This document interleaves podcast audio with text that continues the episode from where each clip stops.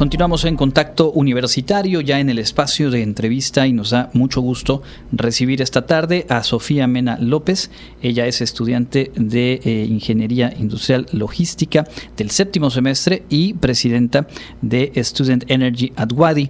Vamos a platicar acerca de este eh, trabajo y en particular sobre una cumbre muy relevante que se realizó hace poquito y en donde estuvo presente junto con otros dos participantes de nuestra institución. Bienvenida y gracias por acompañarnos. Muchas gracias por la invitación.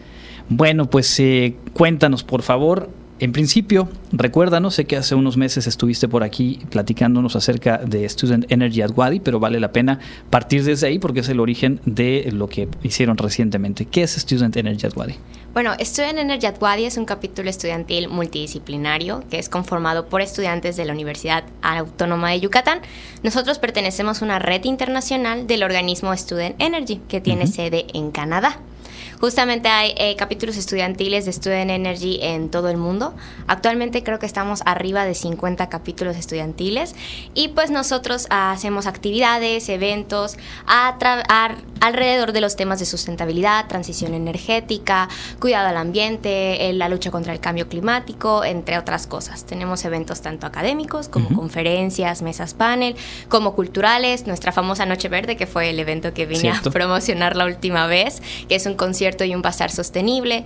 Tenemos también exposiciones de arte. Tratamos de llevar de todas las formas posibles el tema de sustentabilidad a los estudiantes, a la ciudadanía también.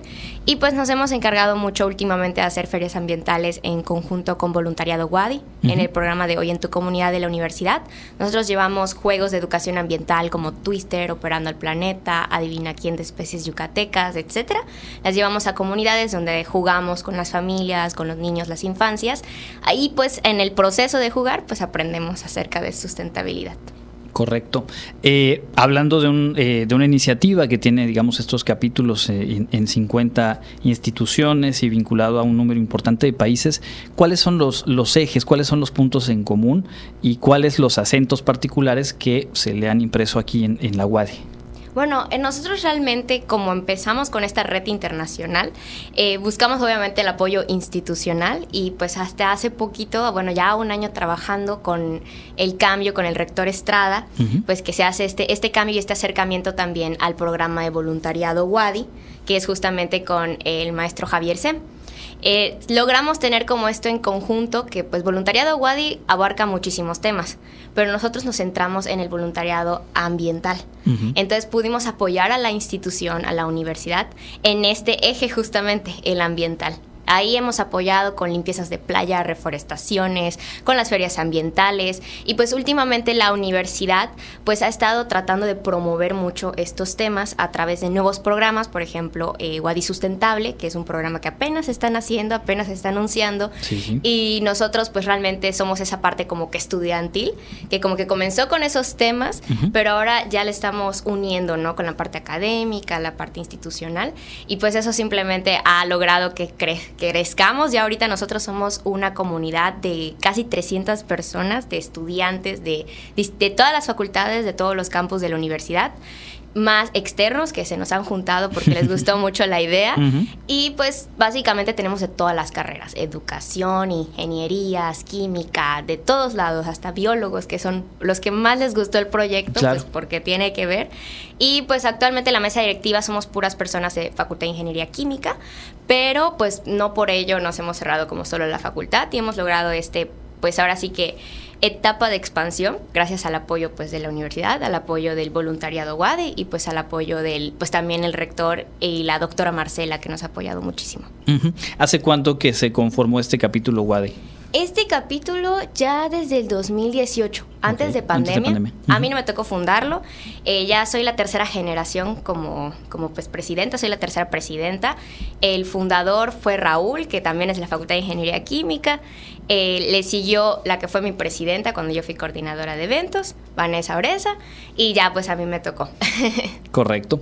Ahora bien, eh, del 28 de noviembre al 1 de diciembre se realizó la cumbre internacional de todos los capítulos y pues eh, ya la propia sede les permitió seguramente a ustedes eh, ampliar, enriquecer el panorama en, su materia y en, y en, general, ¿no? Me imagino que visitar un sitio como Abu Dhabi debe estar lleno de aprendizajes y de puntos de contraste.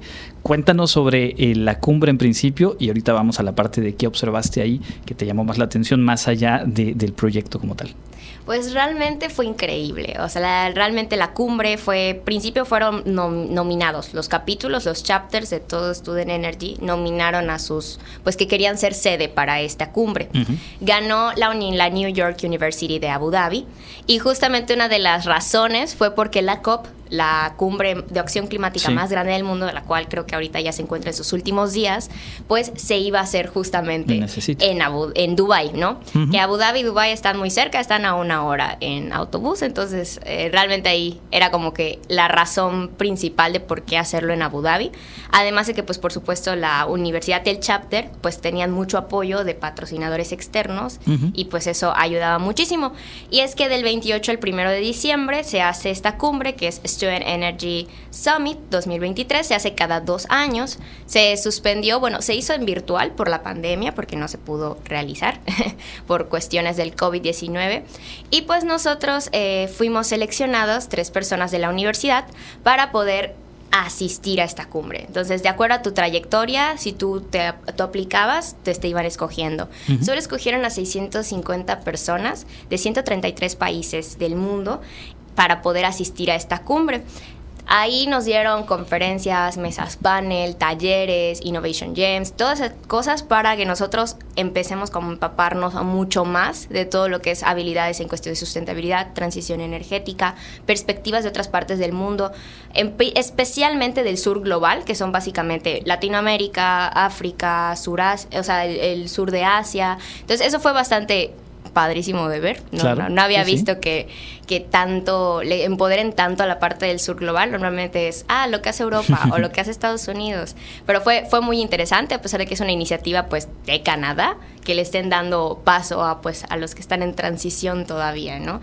Y pues realmente esta cumbre fue realmente enriquecedora. Tuvimos perspectivas eh, de otras personas, de personas de África, de Japón, personas de Tailandia. Conocimos a un montón de personas de otros chapters que ya nos ubicaban, porque nos ubicábamos entre redes sociales, pero nunca nos habíamos visto en persona. Nos tomamos un montón de fotos. Hubo una gala donde premiaron como a los proyectos que nosotros íbamos como subiendo, o sea, nos podía postular proyectos con un equipo y ya se hizo una votación y ganaron cinco proyectos que tuvieron la oportunidad de hablar en la COP, básicamente defender su proyecto en la COP, en la cumbre, y pues justamente nosotros asistimos a la cumbre ese primer, el último día de nuestra cumbre, el primer día de la, de la COP. Entonces nosotros tuvimos esa oportunidad de estar en la Green Zone, que es donde está pues la mayoría activistas. La Blue Zone es para como embajadores, gobernadores y ya autoridades, pero ellos pueden pasarse así a la Green Zone para conocer a las personas. Por allá hicimos una muy buena relación con el embajador. Y como parte de nuestras responsabilidades, porque la Universidad Autónoma de Yucatán fue quien nos apoyó para llegar hasta Abu Dhabi, eh, fue que nosotros íbamos a estar haciendo como entrevistas. Entrevistas con distintas personas, eh, básicamente chiquititas, como reels, TikToks de un minuto. Pudimos entrevistar al embajador de México en Emiratos Árabes Unidos, eh, Luis Alfonso de Alba. También pudimos entrevistar a comisionados de África, de India, de Tailandia, de Finlandia y tuvimos la oportunidad de entrevistar a CEOs de empresas alrededor de los temas de sustentabilidad en África y en Hong Kong. Entonces realmente nosotros estuvimos como que movidas, metidas en la onda y pues así estuvimos en Abu Dhabi en la universidad los primeros días y ya el último día fue en Dubai, que fue en donde fue la COP. Eh, ese material que ustedes generaron, eh, ¿por qué canal van a ponerlo accesible? ¿Hay algo que ya se haya publicado? ¿Cómo seguirles la huella en cuanto a eso que nos cuentas de las pequeñas entrevistas que pudieron realizar? Sí, justamente están en nuestro Instagram y en nuestro TikTok, que estamos como Student Energy Wadi.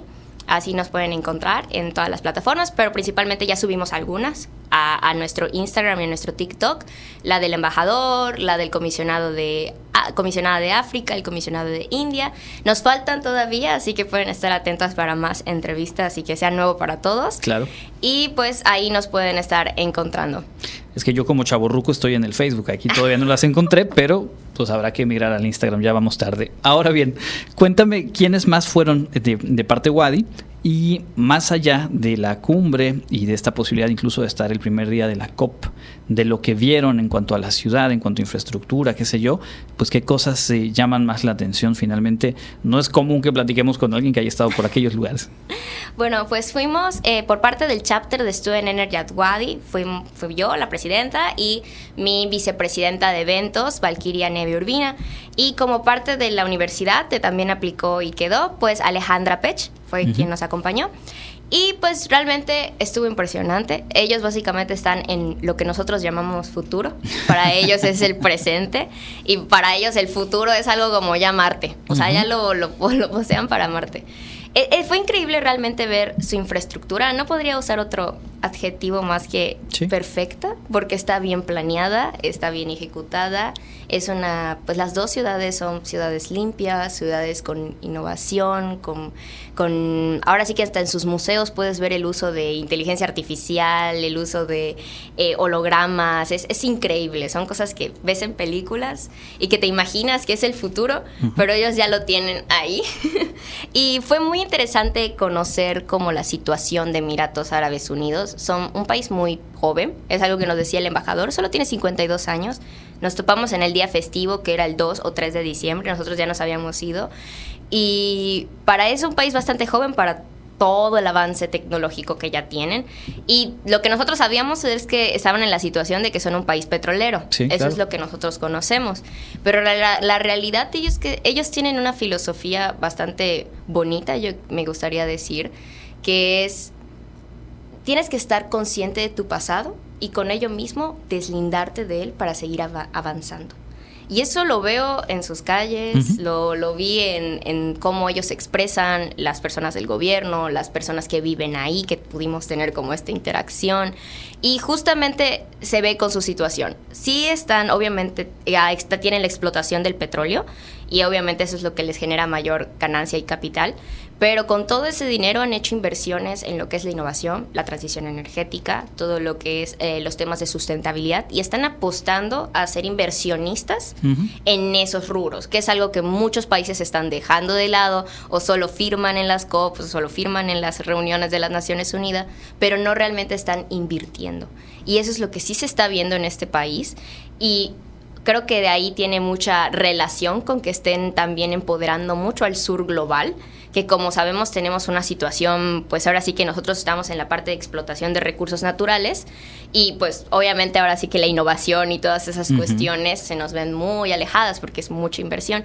Ellos tienen esa inversión. Algo que el embajador nos comentó que yo me quedé súper sorprendida es de la buena relación que hay entre Emiratos Árabes y México.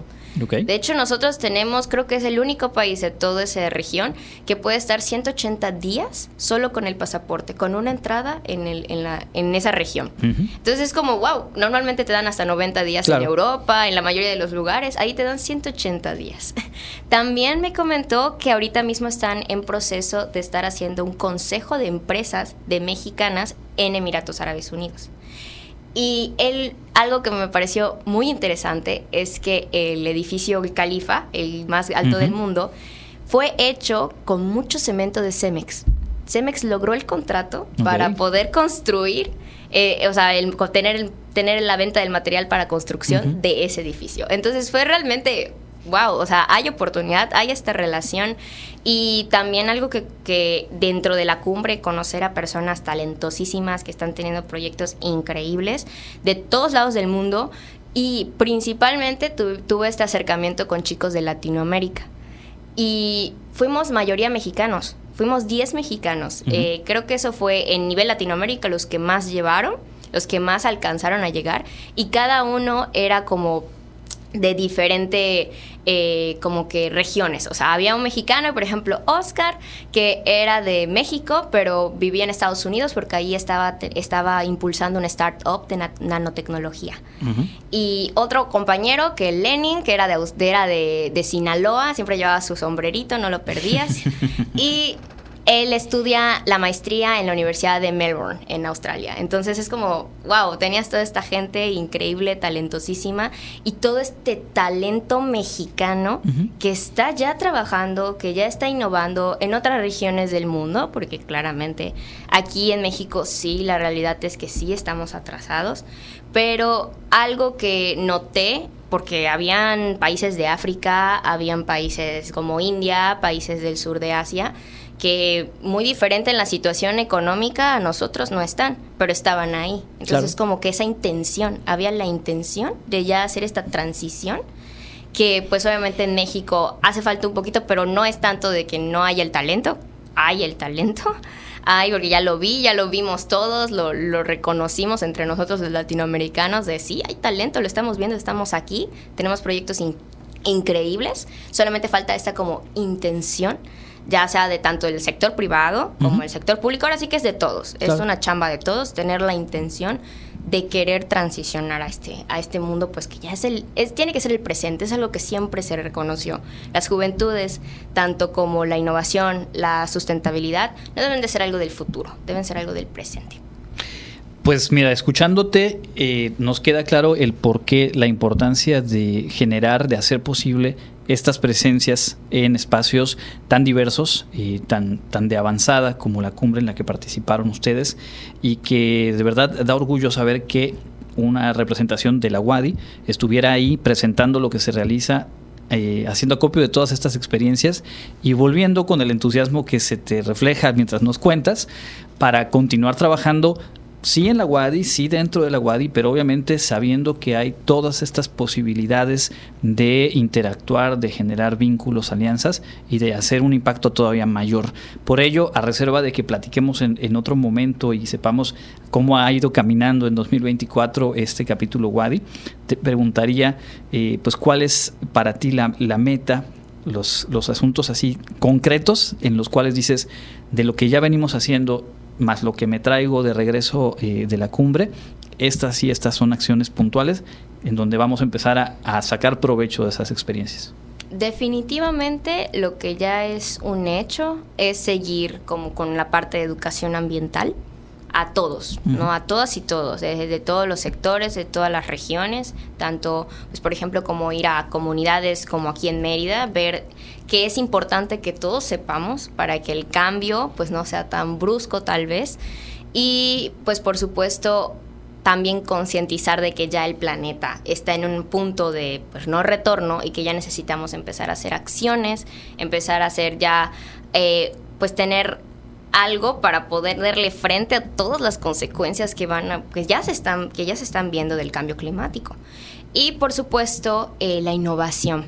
Yo creo que todos los proyectos que ahora sí que se sumaban a la competencia por ejemplo que hubo de la Innovation Jam eran acerca de innovación de tecnología, que por supuesto es técnico, pues son habilidades técnicas, que son de energías renovables, de toda esta parte de sustentabilidad. Y si bien, por ejemplo, en la universidad solo tiene la carrera de, eh, energías renovables, pero tiene maestrías acerca de pues, sustentabilidad, pero la realidad es que no se quedaron solo en eso. Hubo incluso eh, proyectos que eran acerca de psicología, de cómo podíamos nosotros hacer frente a esta pues ahora sí que daño psicológico que le ha generado a las comunidades el perder sus recursos naturales. Eh, nosotros, yo estuve en el proyecto que era acerca de justamente cómo poder apoyar a las mujeres y a las juventudes a tomar como que un ahora sí que un camino de, de aceptación del hecho de que ellos ya no tenían ríos, porque se, ahora sí que se desaparecieron, se extinguieron debido a la explotación del oro. Y como incluso eso, que llegaron a beber del agua, hay muchas enfermedades de cáncer por, por todas las, ahora sí que las sustancias tóxicas que se utilizaban para la explotación del oro. Y no nos centramos en la parte técnica, nos centramos en la parte humana, en la parte de cómo nosotros también nos vemos afectados por este estrés, esta depresión acerca de todo lo que nos ha quitado el cambio climático, lo que nos ha quitado eh, las acciones humanas de explotación de recursos naturales. Y pues es increíble, fue increíble estar en un proyecto donde no estábamos buscando tal vez, que es muy importante, almacenamiento de paneles fotovoltaicos y de la energía. No, estábamos viendo por las personas, por las comunidades que se vieron afectadas. Ahí trabajamos con dos comunidades, con Ghana y con una, una comunidad en Colombia. Entonces tenían, a pesar de que estar a kilómetros de distancia, continentes diferentes, tenían una similitud que era básicamente la pérdida del hábitat y cómo eso les afectaba. Entonces fue, fue increíble ver que no nos quedamos simplemente en la parte técnica. O sea, innovación no es solamente innovación tecnológica. Innovación también es innovar en cómo nosotros enfrentamos las distintas problemáticas de la, pues, obviamente, el cambio climático y también de la transición energética, que obviamente va a tener consecuencias eh, y va a tener un impacto social. Eso es algo que siempre en el capítulo hemos tomado, eh, que es básicamente tenemos estos grandes megaproyectos que son acerca de hacer parques eólicos o hacer distintos eh, proyectos acerca de, pues ahora sí que generación de energía limpia, pero está también la otra parte, que es cómo está la participación ciudadana, de si las personas que están viviendo en esos territorios donde se van a colocar esos megaproyectos están opinando, están participando, están de acuerdo con el proyecto. La realidad es que cualquier proyecto del sector que sea va a tener un impacto tanto positivo como negativo en la parte cultural, social, económica, pero es importante que también la ciudadanía, que las personas que viven en los territorios que van a ser afectadas por esos proyectos también tengan una voz, tengan cómo participar. Y eso es algo que definitivamente me quedo con ello, porque justamente en esa cumbre nos dimos cuenta todos de que podíamos participar, de que teníamos los conocimientos necesarios para participar y también que es importante que desde todos los frentes, y cuando digo todos los frentes, tengamos cómo una estrategia o generemos estrategias para hacerle frente a las consecuencias del cambio climático y por supuesto a, esta, a impulsar la transición energética. Y eso es algo que, bueno, al menos en nuestro capítulo estamos muy felices porque tenemos a gente de todas las facultades, entonces tenemos de distintas carreras y eso es muy bonito porque cuando nos juntamos, cuando hacemos convivios, terminamos hablando de cosas bien lindas. Entonces es como, yo diría esos, esos dos puntos, bueno, podríamos decirle tres, que es básicamente educación ambiental, seguir con la educación ambiental. Eh, por supuesto, la Universidad Autónoma de Yucatán nos ha apoyado mucho en, ese sentido. Eh, la innovación, que definitivamente no es solo tecnológica, muy importante que sea tecnológica, estamos ahí todas las ingenierías, queremos buscar qué hacer, que nos pongan proyectos que sean para impulsar la transición y por supuesto eh, esta parte, no quedarnos solo en un frente que sea desde todos los frentes, hasta psicólogos, educadores principalmente, pueden empezar ya a, tomar estos temas como suyos. La sustentabilidad no es algo simplemente de ingenierías o ciencias, son de todos. Pues Sofía, muchísimas gracias por compartirnos toda esta experiencia. Eh, estamos seguros que va a rendir eh, muchos frutos lo que aprendieron, lo que trajeron de vuelta al proyecto, que ya era fuerte, que ya tenía obviamente metas ambiciosas, pero que ahora me queda claro redoblarán esfuerzos y eso, pues vuelvo a repetir, va a permear en la universidad, pero también más allá de ella. Un gusto, enhorabuena por esta experiencia y pues platicamos en una semana si te parece bien. Va que va entonces. Es Sofía Morán, eh, presidenta de la Asociación Student Energy at Wadi, contándonos todas estas experiencias en esta cumbre hace poquitos días en Abu Dhabi, Emiratos Árabes Unidos.